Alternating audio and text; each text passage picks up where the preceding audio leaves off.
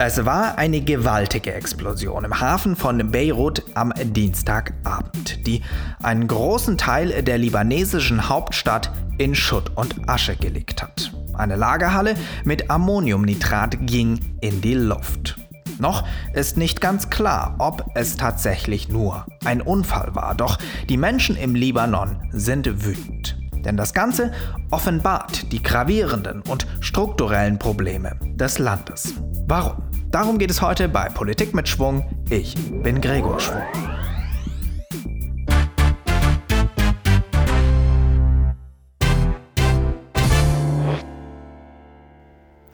Bevor wir jetzt über die politischen Auswirkungen dieser Katastrophe von Beirut am vergangenen Dienstag sprechen, müssen wir ein, zwei Schritte zurückgehen. Denn diese Explosion ist nicht einfach so passiert, sondern nahm ihren Ausgangspunkt im Jahr 2012.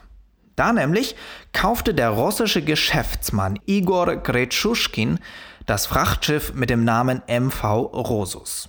Und im September 2013 sollte dieses Schiff dann von Georgien nach Mosambik fahren und eine Ladung Ammoniumnitrat transportieren. Die Chemikalie war bestimmt für die Fabrica de Explosivos de Mosambik. Die sollte nämlich mit diesem Ammoniumnitrat Düngemittel und Sprengstoff für Steinbrüche und Kohlegruben produzieren. Aber der Eigentümer der MV Rosus, der Russe Kretschuschkin, hatte zu wenig Geld, um die Durchfahrtsgebühren des Suezkanals für dieses Schiff zu bezahlen. Also war der Plan, dass das Schiff einen kleinen Abstecher nach Beirut macht und dort zusätzliche Ladung aufnimmt. Und mit dem Erlös von dieser zusätzlichen Ladung sollte dann die Durchfahrt durch den Suezkanal bezahlt werden. Allerdings gab es dabei ein Problem. Die Maschinen, die geladen werden sollten, waren zu schwer. Darüber hinaus fiel den libanesischen Behörden auf, dass das Schiff gravierende Mängel hat. Und da Kretschuschkin außerdem kein Geld für die Hafensteuer in Beirut hatte, setzten die libanesischen Behörden die MV Rosus fest. Und damit auch ihre gefährliche Ladung.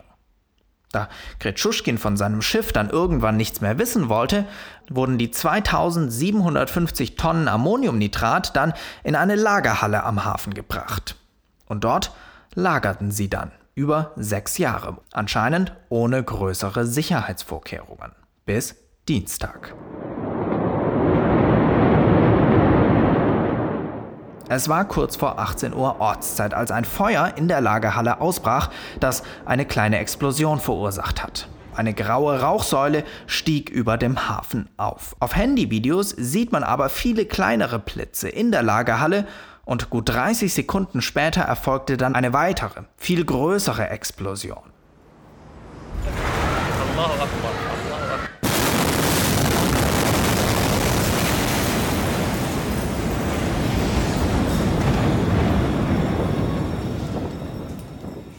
Eine gewaltige orange-rote Pilzwolke steigt empor und die Druckwelle erschüttert weite Teile Beiruts. Glasscheiben sämtlicher Gebäude im Umkreis von 20 Kilometern wurden zerschmettert und Gebäude stürzten teilweise ein.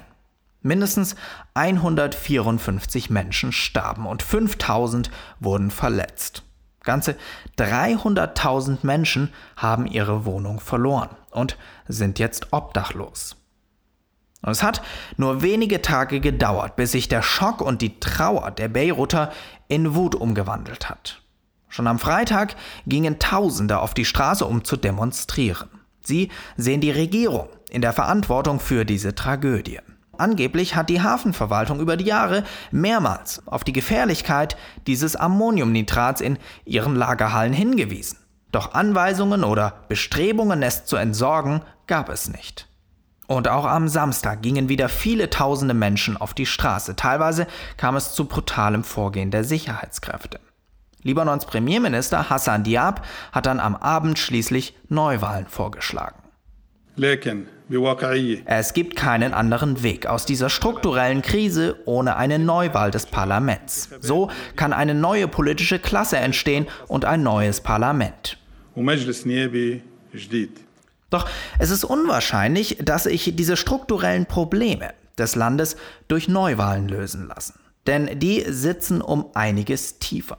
Schon im Oktober letzten Jahres gab es Proteste Hunderttausender Libanesen, die zum Rücktritt der damaligen Regierung geführt haben.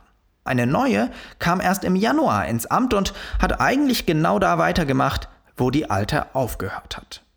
Denn das Problem liegt tief begraben im libanesischen politischen System. Und zwar ist der Libanon eine sogenannte Proportsdemokratie. Das heißt, die Machtverhältnisse im Staat werden nicht durch Wahlen festgelegt, sondern proportional zu den Bevölkerungsschichten. Und im Libanon geschieht das anhand der religiösen Konfession.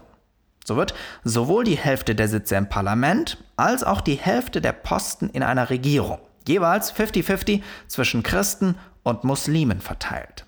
Und innerhalb dieser Blöcke gibt es dann jeweils nochmal Aufteilungen zwischen den verschiedenen Untergruppen. Jetzt kann man sich natürlich fragen, was solch ein System bringen soll. Und die Idee dahinter ist, dass die Repräsentanz aller gewährleistet ist und dass das Volk irgendwann zusammenwächst. Allerdings funktioniert das in der Theorie deutlich besser als in der Praxis. Denn Politik wird hier nicht vom Mehrheitswillen getragen, sondern von Kompromissen aller. Und bei besonders strittigen Themen kann es dann in der Realität dazu kommen, dass einzelne Gruppen quasi ausgeschlossen werden aus dem Kompromiss. Und dann ist eben mit proportioneller Repräsentation nicht mehr viel. Und das zweite große Problem ist die Starrheit. Im Libanon hat es seit dem Jahr 1932 keine Volkszählung mehr gegeben. Das heißt, die politische Macht halb-halb zwischen Christen und Muslimen aufzuteilen, entspricht höchstwahrscheinlich nicht mehr den heutigen realen Bevölkerungsstrukturen im Libanon. Doch es gibt noch ein anderes reales Problem. All diese verschiedenen konfessionellen Gruppen mit ihren politischen Führern sitzen am Ende in einem Boot. Und das ist die perfekte Voraussetzung für die Bildung eines politischen Kartells. Man sichert sich praktisch gegenseitig die Macht. Aber auch Klientelismus und Korruption werden im Libanon großgeschrieben. Und die Grundlage dafür wurde nach dem Bürgerkrieg gelegt. Von 1975 bis 1990 versank das Land im Chaos, weil sich verschiedene religiöse Milizen gegeneinander und auch untereinander erbittert bekämpft haben. Nach diesem Krieg schloss man dann einen Frieden und teilte dafür den öffentlichen Sektor des Landes untereinander auf. Zum Beispiel die Elektrizitätsversorgung, die Wasserbetriebe, die Straßen, der Hafen, die Flughäfen, all solche Dinge gingen zum Beherrschen an die jeweiligen konfessionellen Gruppen. Und die Folge davon war dann eine ungeheure Aufblähung der jeweiligen Bereiche, wodurch sich die herrschenden Eliten primär mal die privaten Taschen vollgemacht haben. Und dann ist da im Libanon noch die Hisbollah. Von der EU und von den USA ist die von Iran finanzierte Miliz als Terrororganisation eingestuft, in Deutschland sogar komplett verboten. Im Libanon ist sie als Partei aber fest verankert im System. Denn sie reklamiert in diesem proportsorientierten System die Repräsentanz der Schiiten für sich, eine konfessionelle Untergruppe des Islam. Und als solche hat sie es zu erheblichem Einfluss gebracht. Und all das ist die Grundlage der Misswirtschaft, die Libanon schlussendlich in eine Krise geführt hat. Denn schon vor der Corona-Krise war das Land nahe am Staatsbankrott. Über 80 Milliarden Euro Schulden hat Beirut angehäuft. Das entspricht ca. 170 Prozent der gesamten libanesischen Wirtschaftsleistung. Und im März diesen Jahres kündigte der Premierminister erstmals an, eine Anleihe in Höhe von einer Milliarde Euro nicht zurückzahlen zu können. Hinzu kommt eine Bankenkrise, weil der Zentralbank die Devisen fehlen und ein dramatischer Währungsverfall. Innerhalb der vergangenen acht Monate hat das libanesische Pfund ganze 80 Prozent an Wert verloren. Und ich weiß, das sind jetzt viele Zahlen, aber man muss verstehen, was das für Auswirkungen für die Menschen hat. Der Libanon ist ein Land mit einem gigantischen Handelsbilanzdefizit. Das heißt, es importiert quasi alles, von Lebensmitteln bis hin zu Industrieprodukten. Und wenn die Währung eines Landes an Wert verliert, dann tut sie das relativ zu einer anderen Währung, also zum Dollar oder zum Euro. Die Importe müssen aber in Dollar oder in Euro bezahlt werden. Das heißt, wenn die eigene Währung verfällt, muss viel mehr Geld aufgewendet werden, um diese Importe in der anderen Währung zu bezahlen. Mit anderen Worten, die Ware wird teurer. Und schon vor Corona wurde die Inflation des Landes für dieses Jahr auf 17 Prozent prognostiziert. Und die Verbraucherverbände sagen, dass die Preise seit Oktober um ganze 45 Prozent gestiegen sind. Und das führt letztendlich dazu, dass viele Libanesen heute nicht mehr wissen, wie sie ihre Familien ernähren sollen. Die Wirtschaft des Landes liegt also bereits am Boden und mit dieser Explosion in Beirut wurde nun auch noch ihre Halsschlagader zerstört, denn die Hauptstadt ist das wichtigste Wirtschaftszentrum des Landes. Und all das möglicherweise, weil am Hafen von Beirut über Jahre Sicherheitsbedenken ignoriert wurden. Für die Menschen, die dieser Tage auf den Straßen demonstrieren, passt das ins Bild einer korrupten, herrschenden Elite. Und umso interessanter war das Bild, das sich am Donnerstag in den Straßen von Beirut abgespielt hat. Nicht nur als erster westlicher Staatschef machte er sich auf den Weg zur Unglücksstelle, sondern als erster Politiker generell. Frankreichs Staatspräsident Emmanuel Macron. Und er fand deutliche Worte. Hier eingefangen vom britischen Sender Sky News.